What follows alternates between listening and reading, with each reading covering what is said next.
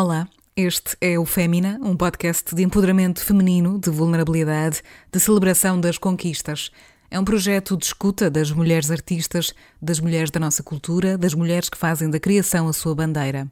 Eu sou a Vanessa Augusto, autora do Fémina, e a cada semana trago-vos as histórias de uma nova mulher criadora. Por estas serem conversas honestas e subjetivas, alguns temas falados no Fémina podem atuar como gatilhos emocionais para algumas pessoas. Questões como o assédio, a opressão ou agressões de natureza psicológica, física ou sexual podem ser falados neste lugar digital. Se já passaste ou se estás a passar por estas experiências, se não te sentires confortável em algum momento da escuta deste podcast, para de ouvir e sente-te livre para entrar em contato através do Instagram ou do e-mail do Fémina. Este será sempre um projeto pela liberdade, pela igualdade, pelo empoderamento e pela verdade. Mas acima de tudo, pelas mulheres. Obrigada por estares aí e por fazeres parte desta comunidade.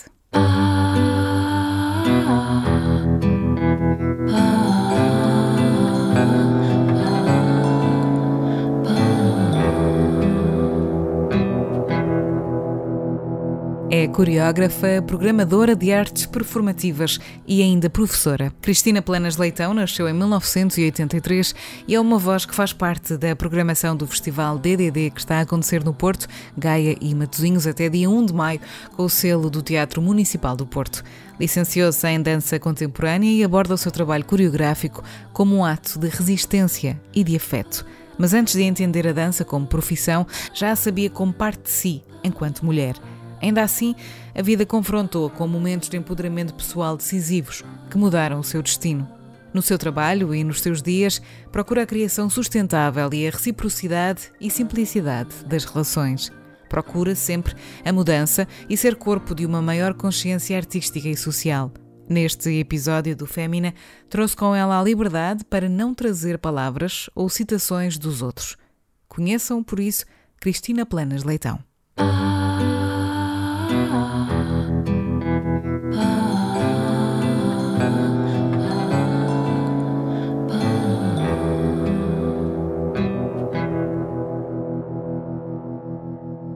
Eu vivi fora a partir dos 19 anos.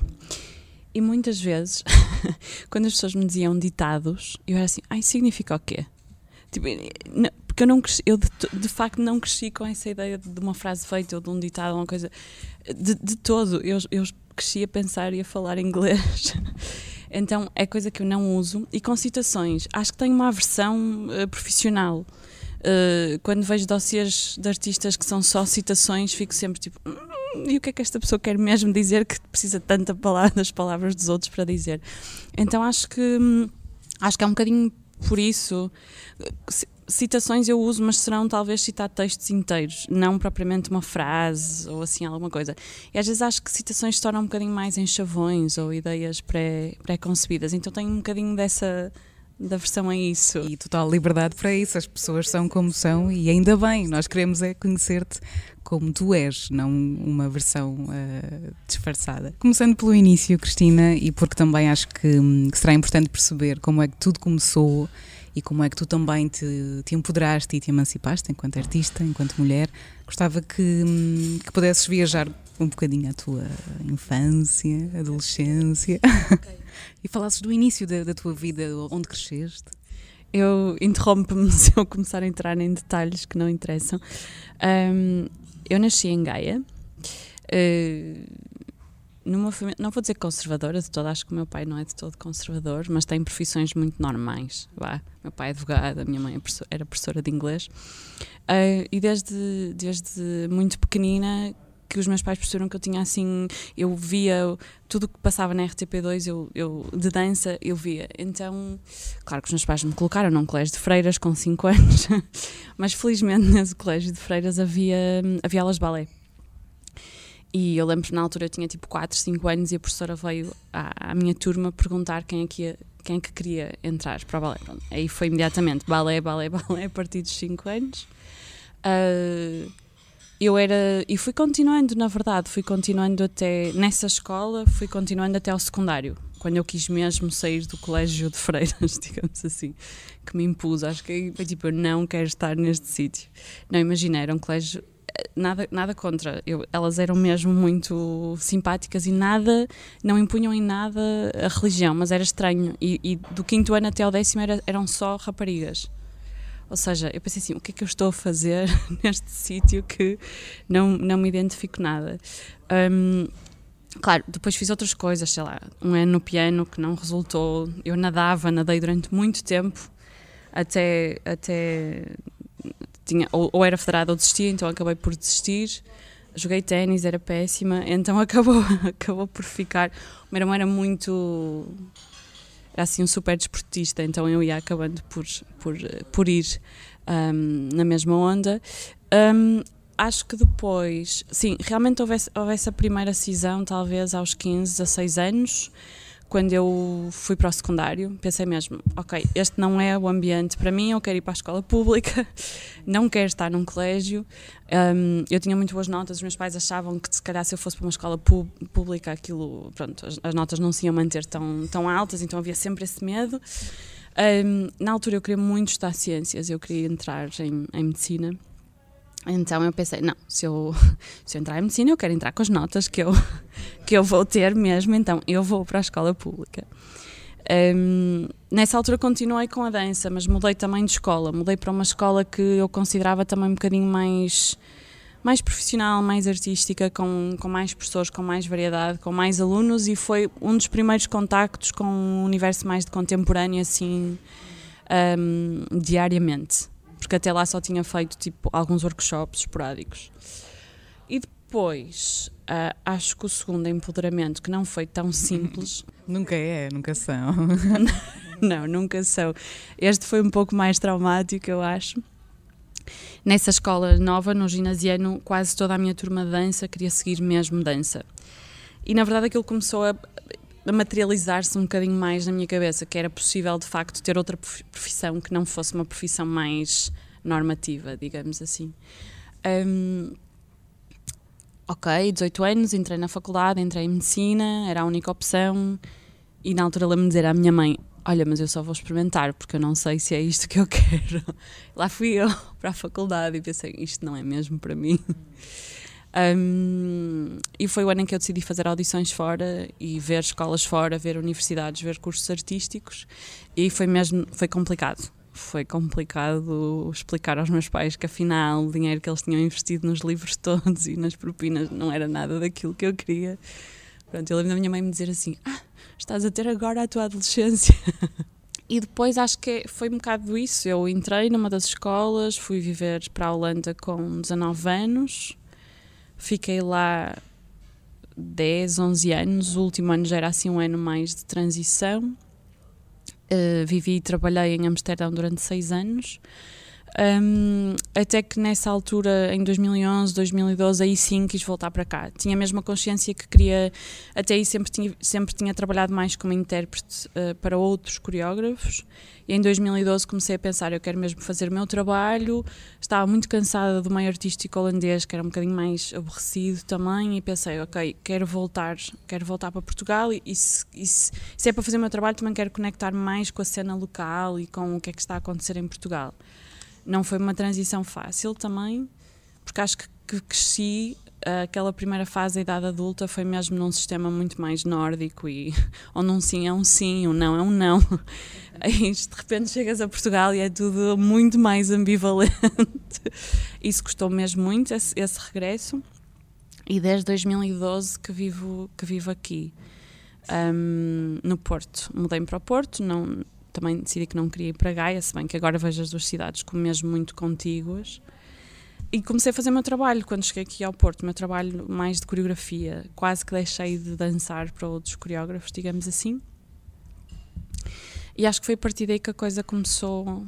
Acho que o meu percurso artístico começou a desenvolver-se mais, diria. Quando li a tua, a tua biografia, há aqui uma citação que achei lindo e gostava muito de explorar contigo, que é esta ideia que, que transmites do trabalho uh, coreográfico como uh, um ato de resistência e de afeto. Comecei mesmo a perceber que, que o meu trabalho um, revolvia muito em torno dessa ideia, de, não tão de efeito, mas mais de afeto. Uh, foi mesmo um abre-olhos, porque quando começas a fazer o teu trabalho coreográfico, queres, queres fazer turnê, queres ir a todo lado, queres ir a todos os teatros. Até que eu comecei a perceber: não, o meu trabalho é para teatros mais pequenos, é para teatros onde haja uma proximidade com o público e onde haja mais intimidade. Então aí comecei a perceber: epá, se calhar não posso fazer uma digressão em 20, se calhar são só 5 aqueles em que eu vou conseguir apresentar, porque em, em, pelo menos em Portugal, a configuração dos teatros é feita ainda muito para espetáculos grandes. Há poucas salas, se calhar, com uma.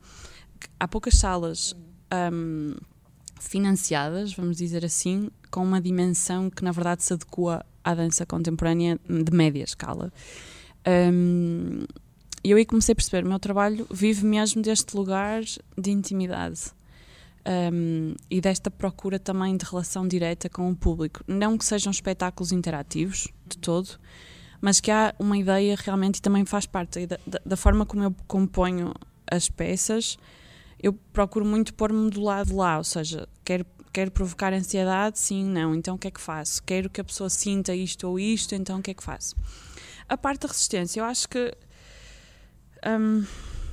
a minha fisicalidade ela já é por natureza repetitiva, diria assim. E eu comecei mesmo a interessar por movimentos sociais e políticos que originam uh, originam movimento, originam, sei lá, a ideia da marcha, a ideia de, sim, a ideia de pessoas se juntarem, um, a ideia, a ideia do que é que é resistir, não é? Tipo, que tu também às vezes tens que avançar para resistir, outras vezes tens que retrair. E eu acho que eles, não, não, não diria que eles são sempre em harmonia, mas são sempre dois motores importantes para, para quando penso uma peça. E acabam por, imagino eu, funcionar nessa harmonia própria, específica, não é? Uh, podem criar um conceito novo. Sim, podem, acho que sim. E acho que qualquer, não sei, qualquer discurso artístico é quase um ato de resistência e de afeto também. Como é que foi crescer num universo, pelo menos durante um tempo, só feminino? o que é que te incomodava e que te levou a esta resistência também. As alunas eram todas mulheres, as professoras eram todas mulheres, ou se, pá, na altura nem sequer pensava nisto, mas identificavam-se como mulheres, né? As freiras eram todas mulheres, havia um padre que era um personagem muito bizarro no meio daquela história. também um bocadinho endeusado ali no meio, não é? Completamente, Pronto. sim, sim, sim, sim. Um, não foi eu acho que, vá, quinto, sexto, sétimo ano, vá, dos 10 aos 12, eu nem sequer, nem sequer pensava muito nisso, não, não questionava como é que era estar naquele ambiente. Depois é que eu comecei a perceber, hum, falta-me aqui alguma coisa, e não era, não estou a falar nada em termos, sei lá, sexualidade nem nada disso, era mesmo uh, outro tipo também de pensamento. Eu tinha um irmão em casa, mais novo, então aquilo era muito estranho, porque era mais a nível comparativo. Porque é que eu estou num sítio onde não há, não há pessoas como a meu irmão? Sim. Um, e já o universo do balé era só, era feminino, ou seja. Uh, eu não, não consigo dizer que tenha sido mau, mas. Não era suficiente. Não era suficiente e havia todo um lado que eu só percebi depois de socialização com, com rapazes que eu pensei assim: uau, não vivi isto, eu não sei como fazer isto. e, e, percebo mesmo que foi daqueles cinco anos, eu não sabia como responder, sei lá, mesmo em, em relação a tipo piropos ou flores, eu ficava assim, uh, eu não sei fazer isto, não sei mesmo. Isso era muito estranho, esse, esse, esse confronto depois. Um, é isso, eu não, não, te consigo dizer o que é que foi mau, mas percebia que havia uma ausência. Uh, percebi mais tarde que havia uma ausência e que, e que era estranho para mim. Era estranho, porque eu cresci num ambiente só, só de mulheres e meu irmão cresceu num colégio só, só, de, só de homens, só de rapazes. não percebo porque é que meus pais. Acho que nunca lhes perguntei isso, porque é que isso aconteceu. Mas é, é, é engraçado depois também, quando houve essa ruptura e, e pudeste então. Uh, ter acesso a todas as possibilidades e, e ao mundo como ele, como ele é. Uh, é engraçado teres referido essa parte de não saber lidar com, com os piropos, que é algo que eu acho que muitas de nós também não sabemos ainda como lidar, não é? Sim, não, não, não sabia. Ficava. Lembro-me que passei, passei, uma fase, tipo aos 15 anos, é, isto é verdade, que me apaixonava por quase todos os rapazes que, que via. Achava que eu era diferente porque não tinha vivido aquilo. Foi um choque muito grande então depois Foi um bocado, uh, ver sim. o mundo. Eu lembro que na altura a cisão com o colégio não era mesmo de todo por causa só do ambiente feminino, era mesmo sentia-me muito protegida naquele, naquele sítio, não é? Era uma bolha. Um, E eu pensei, não, eu quero, preciso de mudar, preciso de ir para outro lado. Sim. E a religião acompanhou-te ou nem por isso? não. Lá está, as freiras, elas sempre foram muito, muito. permitiam-nos muito liberdade, muita liberdade e nós quase nem. Eu acho que só tive religião e moral na primária mesmo. Depois era uma coisa que era religiões e espiritualidade. Isso era incrível. Eu lembro-me, aos 10 anos, eu perguntar, nós estávamos a ler, não sei, algum, algum texto, e eu perguntei, ok, mas isto é estranho, como é que eu posso deixar de ser batizada? Porque eu não escolhi isto. E elas, e elas ligaram para a minha casa e meu pai na altura riu-se muito. Porque eu pensei, mas eu não escolhi isto. Ainda não teria engraçado. Eu fui almoçar casa dos meus pais e tivemos essa, essa conversa. O meu pai e a minha mãe aí têm. Ainda se recordam desse, desse momento. Recordam, sim, e têm opiniões muito distintas em relação a isso. Não, acho que a religião uh, não foi nenhuma aversão nem nada. Foi mesmo. Aquilo foi muito imposto na altura, eu não percebia bem porquê. Claro que sendo um, um colégio católica, havia uma igreja lá dentro, eu lia muito bem, então eu ia sempre ler na missa. Pronto, quando eu, eu passava sempre na igreja e havia a pia batismal cá fora, e eu lembro-me, tipo, sei lá, 6, 7 anos eu, tira, tirava sempre a água da pia, eu pensava assim, hum, isto não é assim tão importante. Mas respeito. Hum, acho que as minhas crenças não são. Acho que sim, acho, acho que fomento e cultivo, e mesmo com os estudos de yoga, uma filosofia que é espiritual, mas não, não me relaciono de todo com, com, com os princípios da Igreja Católica. Para mim é, é, é quase história, não é? No meio de tudo isto, quem é que cuidava emocionalmente de ti? Um, eu tinha uma relação muito, muito próxima com a minha avó materna. Nós vivíamos com a minha avó materna e com o meu primo. Meu primo, não sei como, acabou a viver em nossa casa. E ele era quase como um irmão mais velho. Uh, e a minha avó, a minha avó ia buscar o colégio todos os dias. E eu lembro-me, os meus pais gozam imenso comigo. Imagina, eu terminava as aulas às quatro, eu dizia à minha avó: estás lá às três, porque eu não quero ficar lá nem mais um minuto. Então a minha avó estava às três e eu via da janela. Acho que a minha avó teve assim um papel mesmo muito importante, sim. Os meus pais sempre foram muito presentes, mesmo muito presentes, mas eu também me identificava muito mais com com a minha avó, de alguma forma. Uh, e acho que sempre fui um pouco uh, autocuidadora desde uma idade muito, muito jovem. Uh, era muito independente eu lembro-me com 10 anos de ir para Lisboa fazer cursos de verão e, e voltava e traumatizava a minha mãe, que a minha mãe achava sempre que eu ia correr, e, sabe, tipo filme, abraçar, e eu voltava tipo, ah lá, não passou tempo nenhum.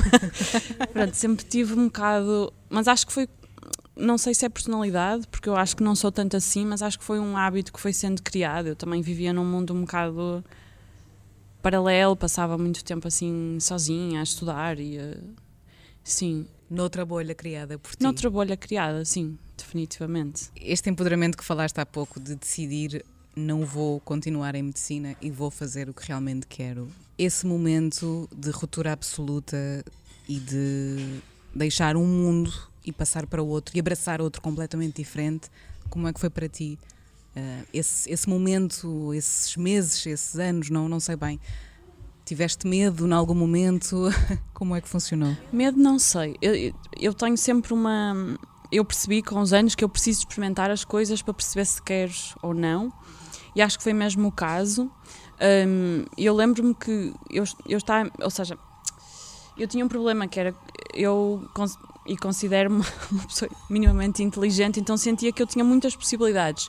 E eu não lido muito bem com a, com a miríade de possibilidades, porque começo a achar, ok, se calhar é por ali, mas cá por ali, por ali também dá.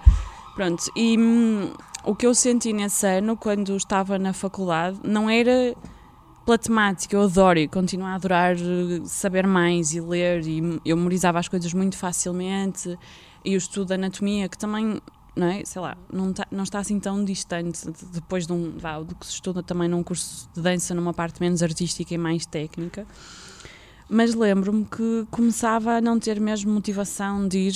Era mais, eu acho, pelas pessoas que também estavam no curso de medicina do que propriamente do curso de medicina. Ah, eu percebi que depois muita gente que frequentava o curso frequentava por uma questão, por uma questão de estatuto, claro. de dinheiro. Claro, sim. Ainda eu aí não é me assim. muito. Um, não me identificava de todo, de todo, de todo com os meus hum. colegas. Acabava por me encontrar com os colegas que eram assim mais fora, digamos assim. E acho que nesse primeiro ano eu tinha mesmo comecei a ter quase uma recusa somática em ir, em ir para a faculdade. Eu ia e passei, passei para o segundo ano, mas foi tipo, uh, acho que não, não foi tanto. Eu não quero isto, foi tipo, eu não me estou a sentir bem aqui, por isso deve ser por outro lado. E felizmente os outros colegas do, da escola de dança eles queriam mesmo, eles já sabiam, sei lá, eles estavam naquela escola desde, desde pequeninos, aquilo era muito mais uma ideia de conservatório, não é? Que, e como eles iam fazer a audição, e na altura o meu professor disse: Não, vem, eu acho que tu podes, também és capaz de vir. E quando eu fui, pensei: Ok, é muito mais, é muito mais por aqui, mas precisei, precisei mesmo de experimentar. Acho que esse, esse lado de passar pela experiência para mim é importante, eu percebo isso. É assim que, que aprendemos também, acho eu. Mas deve ter sido assim intenso. É, não foi fácil, não foi mesmo fácil. E depois também lidar com a expectativa dos pais, da família havia aquela coisa que o meu avô era o único médico da família, que não tinha havido ninguém para seguir e não sei o. E eu pensei assim, isto não faz sentido nenhum para mim. Mas cá fazia para aquelas pessoas, não é? E os meus pais sempre me apoiaram depois, não houve, não houve mesmo questão, eles apoiaram, uh, sei que tenho imenso orgulho, mas aquela, aquela transição não foi de facto fácil explicar. Os pais também estão a aprender, isso é uma coisa não, bonita. Os pais estão é? sempre a aprender. Também, também, aprendem, também são seres humanos. E adoram agora, e foi muito rápido que eles se habituaram à ideia. A transição não foi fácil. É engraçado falares nas expectativas, porque mais uma vez olhamos para as artes como algo ainda muito. Sim. Uh, um universo muito, muito poluído ainda. Sim. Ainda existe esse preconceito hoje em dia? Menos, mas existe. Eu eu dou aulas ainda, sei lá, dou aulas a, na universidade, aos primeiros anos da universidade, a, a alunos que têm tipo 18, 19, 20. Eu só dizia: se tu queres mesmo, vai, os teus pais vão te seguir. Não vai haver hipótese. Tipo, não lhes dês hipótese. Mas sim, claro que sim, principalmente em Portugal. Quando eu vivi na Holanda, não, de todo. E havia essa. Eu, uma das primeiras coisas que eu, lembro, que eu me lembro de ter notado quando cheguei lá falava com os meus colegas holandeses eles diziam: Ah, a minha irmã está a estar jardinagem. Eu pensava: Uau, jardinagem, como assim? Tipo, em Portugal não ia, isto não ia acontecer. Um, acho que agora há menos, menos esse preconceito, mas ainda há, claro que sim. E eu sempre, sei lá, sempre fiz muita coisa e sempre consegui, nem vou dizer sobreviver, conseguia viver bem das coisas que fazia. Muita gente da minha família e amigos dos meus pais perguntavam, tipo, ah, mas tu consegues ganhar dinheiro, tu consegues sobreviver disso? Pronto. Houve uma altura que eu tive mesmo que me alienar e dizer assim: eu não vou falar com ninguém nestes encontros familiares porque eu não vou explicar o que é que eu faço, está tá tudo bem. Hoje em dia, o que é que mais te, te motiva, o que é que te continua a motivar nesta profissão? Acho que há uma ideia que eu sinto que une muitas pessoas com quem eu me identifico, que é um desejo de mudança. Acho que essa coisa tipo, ah, ainda, isto vai dar para mudar, isto ainda vai dar. Uh, acho que sim, acho que isso é uma das coisas que mais me motiva e descobri pessoas uh, que são. O mundo artista também é muito cheio de egos, é muito cheio de ambições, desejos e fazer tudo para conseguir os desejos. Pronto, eu, eu senti mesmo, principalmente depois até de ter vindo trabalhar para o teatro e que comecei mesmo a ter uma perspectiva muito global do que é, que é o meio artístico, não é? Um, e das pessoas, porque lido com muita gente diariamente. Acho que reduzi o número de amigos e, e, e houve um, um, desejo grande de me aproximar, mesmo artisticamente, de pessoas que eu considerava que eram boas pessoas e que tinham os mesmos princípios que eu. Isso foi mesmo uma coisa que eu senti nos últimos anos. E com a pandemia também, sobretudo, acho que houve ali uma, um filtro uma, muito grande. Então sinto que mesmo na programação e tudo penso assim, ok, se calhar este trabalho ainda não é incrível, mas estas pessoas são incríveis, por isso vamos por aí. O que é que hoje gostarias de, de mudar ainda, já que estamos a falar de, de mudança? Eu acho que precisávamos todos trabalhar menos. acho que precisávamos todos ganhar mais. Mais valorização. Definitivamente. Pessoal sim, e profissional. Sim, eu cada vez que vejo. Eu ainda, às vezes ainda trabalho na Holanda e noutros países mais às vezes vejo as pessoas tipo às quatro da tarde, tipo, olha, vou para casa e eu penso assim, como assim? Mas acho que isso é uma coisa mesmo portuguesa ou do sul da Europa, a ideia tipo, Uh, vamos mostrar que trabalhamos a trabalhar mais horas e a fazer mais. Pronto, acho, acho que isso é uma coisa que eu gostava mesmo muito de mudar. Trabalhar melhor e não mais. Exatamente, trabalhar melhor e não mais e seres realmente mais valorizada, também financeiramente, também passa por isso, não é? Uh, pelo trabalho que, que fazemos. E acho que é mesmo importante reduzir. Ainda ontem estávamos a ter uma conversa online, tipo que a ecologia não é só reduzir plástico e não sei o que, é reduzir pensamentos também, produtividade, tipo, estamos sempre a medir-nos uns aos outros pela produtividade. E Esta cultura viciante, não é? Da, é, da produtividade É muito trabalho. viciante, sim, e depois tu, se não queres estar nela, o que eu sinto é que acabas por ser, acabas por ser sugada, não há forma, ou te, ou te retiras mesmo, e tenho muitos amigos artistas que cada vez estão a reduzir, mas escolhem mesmo um, um, um modelo de vida quase alternativo, não é? E é preciso ser também muito forte para, para te permaneceres nisso. Mas acho que isso, do que eu tenho visto e do que eu tenho sentido, a ideia de. Porque nós trabalhamos mesmo muitas horas do nosso dia. e depois somos trabalho. e eu sempre senti que eu era trabalho, no sentido em que eu nunca, nunca distingui a minha vida pessoal da minha vida de trabalho, porque eu até, engraçado, quando perguntaste sobre o livro, pensei assim, que horror, eu só leio coisas direcionadas para as minhas peças ou para as minhas... É raro eu pegar num livro e dizer assim, ah, vou ler isto porque me apetece. Não, isso não acontece. Ou seja, nunca distingui propriamente o que é a minha vida pessoal do que é, é a minha vida de trabalho, digamos assim. Mas, de facto, vejo... Uh, a maior parte das pessoas trabalha mesmo muito e define-se muito, muito pelo trabalho que faz e pelas horas que faz e pela sua produtividade. Isso era uma daquelas coisas que acho que devíamos mesmo, mesmo mudar. O yoga também te ajudou a teres um bocadinho essa consciência? Sim, também. Eu acho que, pronto, eu já fazia yoga desde, desde minúscula. Sempre foi um complemento muito grande um, aos cursos de dança e tudo, mas nunca de uma forma muito estável. Era sempre muito intermitente. Também sentia que nunca tinha encontrado professores com quem eu gostasse de estar e na pandemia eu pensei assim, ok, eu preciso mesmo. Não, não antes da pandemia eu pensei assim, hum, que engraçado, a dança tornou-se mesmo o meu trabalho, tipo, um, as a job mesmo, não era tipo o life work, era um job, uh, que é essa diferença, não é? Profissão. Eu pensei assim, ok, preciso de encontrar aqui alguma outra coisa que seja quase tipo um hobby. e na verdade o yoga começou um bocado por aí, tipo, que era físico, mas era criativo, mas não era artístico, vai, era mais uma, uma ligação, se calhar, espiritual ou de bem-estar. E eu acho que comecei a procurar um bocado essa ideia de bem-estar. Tarde, mas acho que quando comecei a procurar. Sempre a tempo. Sempre a tempo, sim. Sim, acho que o yoga, o yoga e o estudo da, da filosofia, Vedanta e tudo começou-me a ajudar a perceber. Primeiro que não há propriamente separação, não é? Tudo é a tua vida e depois gastas mesmo muito tempo, se calhar, a fazer coisas que. Não é que não queres, porque eu acho que não, não faço isso, mas gastas mesmo muito tempo num só sítio ou, ou a trabalhar. Acho que sim, acho que essa consciência tem vindo nos últimos anos. E claro, durante todos os confinamentos isso ajudou-me bastante. Segues, segues esse teu instinto, tal como seguiste nas alturas em que tiveste os teus empoderamentos? Nas alturas decisivas, sim. E é engraçado. Um, em, eu às vezes, sei lá, não estou-me lembrar de uma coisa. Eu, eu tive em, em, trabalho em janeiro, tive um voo que eu pensei assim: isto vai ser tão complicado, esta viagem, vai ser, vão ser tantas escalas, tipo, isto não vai correr bem. Eu estava sempre tipo: hum, não, acho que isto não vai correr bem. Mas depois pensei: não, vá, é trabalho, vamos lá, vamos racionalizar primeira escala, tive que correr no aeroporto e eu o tempo todo pensava assim: e se eu não correr? Tipo, isto não faz sentido nenhum, e se eu não for? Claro que cheguei à França, tipo, tive assim um desastre de uma viagem, tipo, tinha tido um teste de Covid inconclusivo, não me dava para voltar para casa. Eu pensei assim: ok, não devia ter vindo. E na altura falei com uma pessoa que me disse assim: tens que ser mais burguesa. Tipo, não foi de seguir a intuição, tens que ser mais burguesa. E eu assim, burguesa como? Ele disse, pá, se não queres, não vais. Tipo, não, não sei. Sim. Eu assim, se calhar o que esta pessoa me está a dizer não é tanto ser burguesa, é mais, tens que seguir a tua intuição. Se tens essa sorte de ter sinais do teu próprio corpo? Sim, acho que sim, acho que todas temos sinais do nosso próprio corpo. Às vezes não, não os ouvimos, não nos apercebemos e às vezes apercebemos tarde demais quando ficamos doentes ou quando.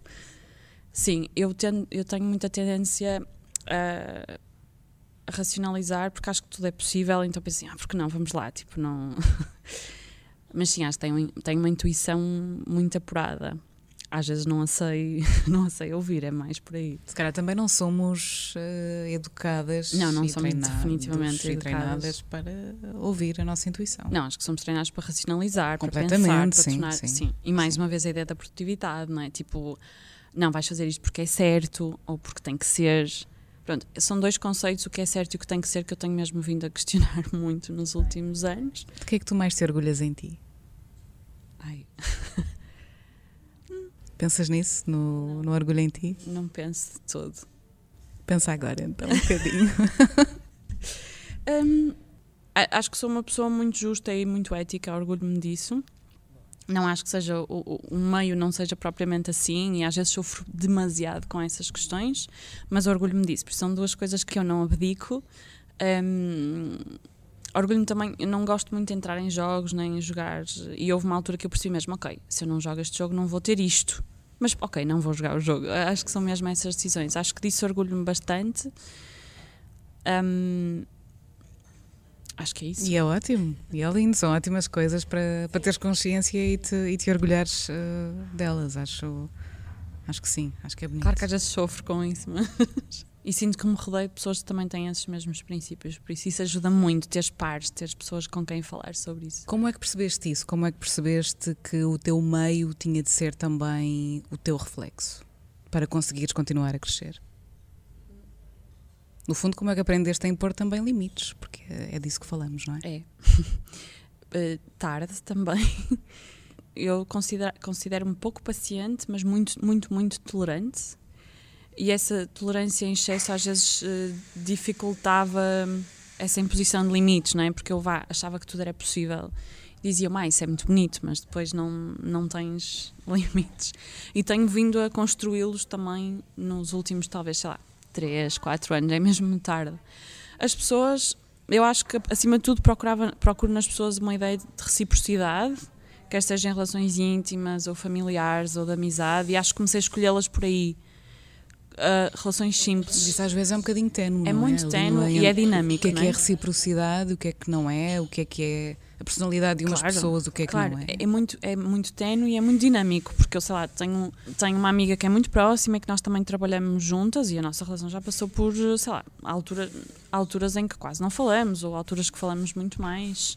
Mas acho que sim, acima de tudo, uma ideia de respeito e de, e de, hum, e de facilidade, de simplicidade, não facilidade, mas de simplicidade, que não seja demasiado difícil uh, contactar ou ir à procura. Acho que isso tem sido mesmo muito, muito um fator decisivo nas últimas, nos últimos anos. Um, e sim, acho que tenho vindo a fazer um esforço isto pode parecer estranho, mas para ser um bocadinho menos tolerante no sentido de ter mais limites, e acho que isso também tem ajudado a esse filtro, mas, mas sim, acho que uma ideia de reciprocidade, de, de simplicidade nas relações tem sido mesmo uma coisa essencial. E de compreensão também. Uh, de se calhar ter as mesmas visões, ver o, o mundo da mesma forma. Acho que tenho selecionado as pessoas por aí. E percebeste isso por contraste? Por perceberes que à tua volta também existiam pessoas que eram o oposto daquilo que és? Sim, claramente, por contraste. Pela falta de reciprocidade também? Pela, sim, pela falta de reciprocidade, por se calhar também estou numa posição em que as pessoas vêm ter comigo porque precisam muito de alguma coisa e eu aí também comecei a perceber, ok, o que é que é amizade, o que é que não é, pronto, isso é super importante. Uh, perceber que pessoas é que estavam mesmo lá para ti nos momentos em que precisas, acho que sim, acho que por aí foi isso que fez, me fez perceber. Sim. Tão importante isso. Será isto que, que, que acabaste de referir a coisa mais importante que já aprendeste sobre ti mesma? Ou há outras coisas fulcrais na tua vida? Essa questão que eu falei antes também da procura de bem-estar tem sido mesmo muito importante e esta questão também dos limites tem sido, sim, sei lá, nos últimos 3, 5 anos, uma, uma das questões mais importantes. Acho que sim. E da simplicidade nas relações. Que, sei lá, eu acho que 19 anos, vais para a Holanda, tens de procurar casa, não sei o quê, tudo era sempre era difícil. Um, difícil, mesmo emocionalmente difícil. Então comecei a construir a ideia que, tipo, ok, eu consigo, eu consigo as coisas fazem-se, tipo. E tu acabas por perceber, ok, mas fazem-se a que custo, não é? E acho que agora estou nessa fase, cara, isto não vale a pena, se calhar. Sim, ser mais burguesa. Espero que as pessoas não ouçam só esta. Contextualizar é muito importante também, não é? É verdade. Contextualizar. Melhor decisão que já tomaste? Hum. Tomei, demorei muito tempo até, até ter um gato e acho que foi uma Oh, ótima é decisão. uma ótima decisão. Sim, eh, na altura estava numa relação, a pessoa não queria animais, eu pensei assim, "Ah", um, e depois quando terminei essa relação, a primeira coisa que fiz foi ter um gato, Ah, uma gata, na verdade, e depois um segundo gato e fica por aí, Um, mas tem sido mesmo, tem sido muito giro ter um, Vamos tocar outros- fotos de gatos daqui Sim. nada. Está visto. Um, sim, acho que essa foi uma boa decisão. Muitas vezes penso, oh meu Deus, porque é que eu fiz isto? Porque agora eles estão aqui e se eu quiser mudar para outra cidade, o que é que eu faço? F- Acho que fiquei, fiquei muito sensível a essa questão também da adoção de animais a partir daí e também teres alguma coisa. É um outro tipo de comunicação que é muito, muito engraçado. Foram super companheiros durante os confinamentos, mesmo. E na altura todos os meus amigos não tinham animais diziam: Eu vou arranjar um coelho, eu vou arranjar um gato. E pensava assim: Ok. Um, não, uma, uma decisão boa. Eu gostei muito de me ter mudado para o Porto também, acho que foi uma decisão boa naquela altura. Uh, eu raramente me arrependo das coisas porque acho que, sei lá, a vida é sempre em frente, então há sempre uma noção tipo, vais seguindo e tudo te informa, tudo o que está para trás informa o que vais fazendo à tua frente. Por isso acho que não me arrependo de nada. Uh, por isso acho que essas decisões são. Acho que às vezes arrependo mais de micro decisões do que assim das decisões grandes, confesso. Para efetivamente fecharmos eh, este episódio, vou pedir-te as tuas escolhas culturais. Por isso, gostávamos de saber também eh, que sugestões é que queres deixar. Um livro em particular, não é? É, o livro que eu comecei mesmo a ler, por isso não vou falar dele, porque estou tipo na terceira página. A Dominação e a Arte da Resistência são os discursos ocultos de James C. Scott. Comecei a ler, por isso recomendo que comecem também. E acho que o DDD, obviamente, dentro do DDD há vários espetáculos, mas acho que há. Vou recomendar um que também te mencionei, que é o Cascade da Meg Stewart, que acontece nos dias 28 e 29, aqui no Teatro Rivali, um, e que acho que é mesmo uma peça para os dias de hoje. Porquê? Ah, porque há uma ideia de queda, de tempo distópico, de não saberes bem onde estás. Ahm, e achei bastante corajoso de uma coreógrafa tão conhecida de fazer uma peça completamente não linear, que tem quase tipo cinco fins, que é muito estranha. Achei isso bastante corajoso. Não há sequer um momento do uníssono, não há nada. Toda a gente tem, tem papéis super diferentes na peça. E quando vi, tive mesmo uma reação tipo, ui, eu não gosto disto, mas depois pensei, não, mas isto tocou-me mesmo profundamente. Então tive assim reações bastante distintas ao longo, ao longo da peça. Uh, não sei antes também uh, falar de uma música que é muito importante para ti, que é a música que vais deixar aqui recomendada e que tem uma história especial, não sim, é? sim, toda a gente que trabalha comigo odeia essa música porque, porque acho que eu, ela tem uma batida que para mim me deixa mesmo assim eh, em, num loop quase, num transe. Sim, é Monument de Robin, que assim já é antiga, por isso é uma recomendação antiga, mas mas sim, acho, acho que eu recomendo porque é uma das músicas que me acompanha em quase todos os processos criativos. Quando eu penso, ai que música que eu vou usar? Pronto, vou usar esta. Sim, é essa. Monument. Criar continua a ser aquilo que mais te enche uh, a alma. Há uma vontade latente que é contínua, sim. Um, Divirto-me muito a criar contextos, a criar dinâmicas aqui também na, na programação. Também encaro isso como um processo criativo. Uh, mas sim, acho, acho que não sei se é a coisa que mais me move. Talvez essa ideia da mudança é uma das coisas que mais move, mas eu acho que elas estão tão relacionadas que, que acho que há um desejo sempre latente de criação. Diria isso assim, dessa forma. E que continues sempre com esse desejo. Obrigada, Cristina Planas Obrigada Leitão. a ti. Fémina. E que nos encontremos mais vezes. Sim. E boa sorte para o DDD. Obrigada.